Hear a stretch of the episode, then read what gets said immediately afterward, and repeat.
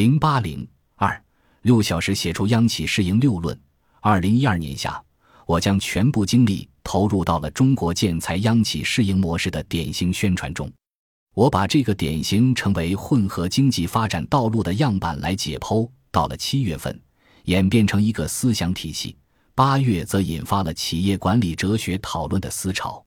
二零一一年，我组织国企系列报道时，基本算是独唱团。一年后已是应者攘攘，人民日报、新华社、求是、光明日报等诸多大报纷纷展开国企系列报道。在此情形下，如若再跟别人发出一样的声音，只能是徒增合唱的音量，却凸显不出自己的独特。于是我决定另辟蹊径，抓住焦点，向深处挖掘。此时，宋志平和他执掌的中国建材集团进入了我的视野。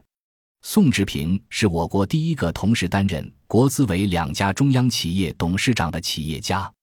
二零零二年受命就任中国新型建筑材料集团公司（中国建筑材料集团有限公司前身）总经理后，中国建材营业收入从二十多亿元跃升至二零一一年近两千亿元。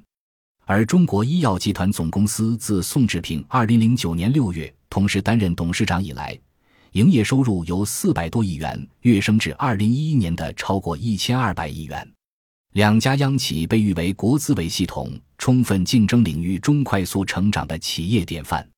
然而，最吸引我的并不是两家央企惊人的发展速度，而是中国建材在宋志平管理之下所走过的改革发展道路。十年前，宋志平调任中国建材前身中国新型建筑材料集团公司担任总经理时。公司上市一家银行逾期负债高达三十多亿元的困难企业。上任不久，他邀请行业专家集中开了几天会，明确了公司战略。作为一家央企，要做大宗主流的建材业务。具体做什么？他把目光投向了水泥行业。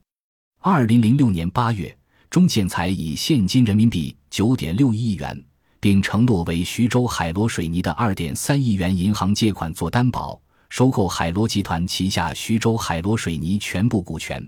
二零零七年九月，又以浙江水泥、三狮水泥、虎山水泥、尖峰水泥为基础，组建南方水泥公司，在浙江、江苏、湖南、江西、广西、福建、上海六省一市跑马圈地。到二零一零年底，重组了近一百五十家企业。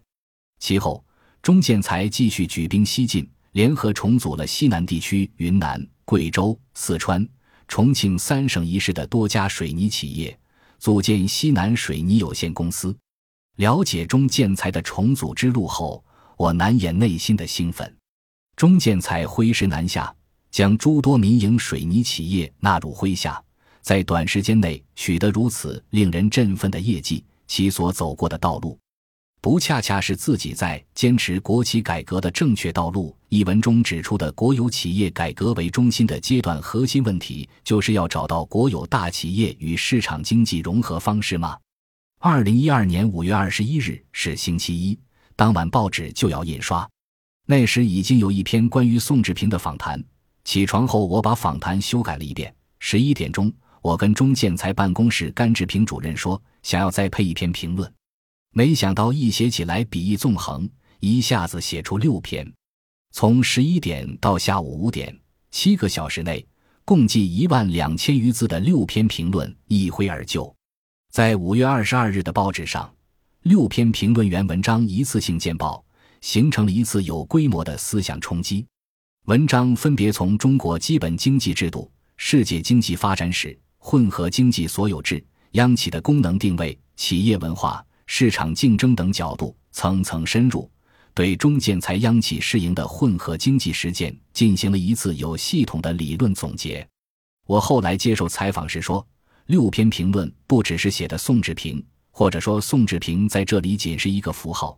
我想阐述的是社会主义市场经济道路问题，是针对公有制与私有制、计划经济与市场经济这两组概念而写的。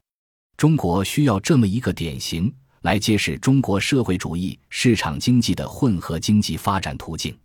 两个坚持讲来讲去，很多人总是偏执一端，不是返回计划经济的老路，便是迈向私有化的邪路。实际上搞的是一个坚持，在思想上造成更深层次的混乱，势必造成对立，在行动上造成动摇。中国建材的央企试营经验，找到社会主义公有制与市场经济的结合点，找到两者的相通性，真正做到两个坚持不动摇，可以说是一个走正路、走新路的样本。我找了一年多，终于找到这样一个具有代表性的典型。由此，我认定宋志平与央企试营的意义不仅在企业界，而且在于思想理论界。只有把什么是走正路、走新路搞清楚。才能把中国特色社会主义的理论学得更加深入，领会得更加透彻，贯彻得更加自觉。我最终的目的是想通过中国建材央企适应的典型，来引领一场思想解放的潮流，推进中央企业混合所有制的改革。本集播放完毕，感谢您的收听，喜欢请订阅加关注，主页有更多精彩内容。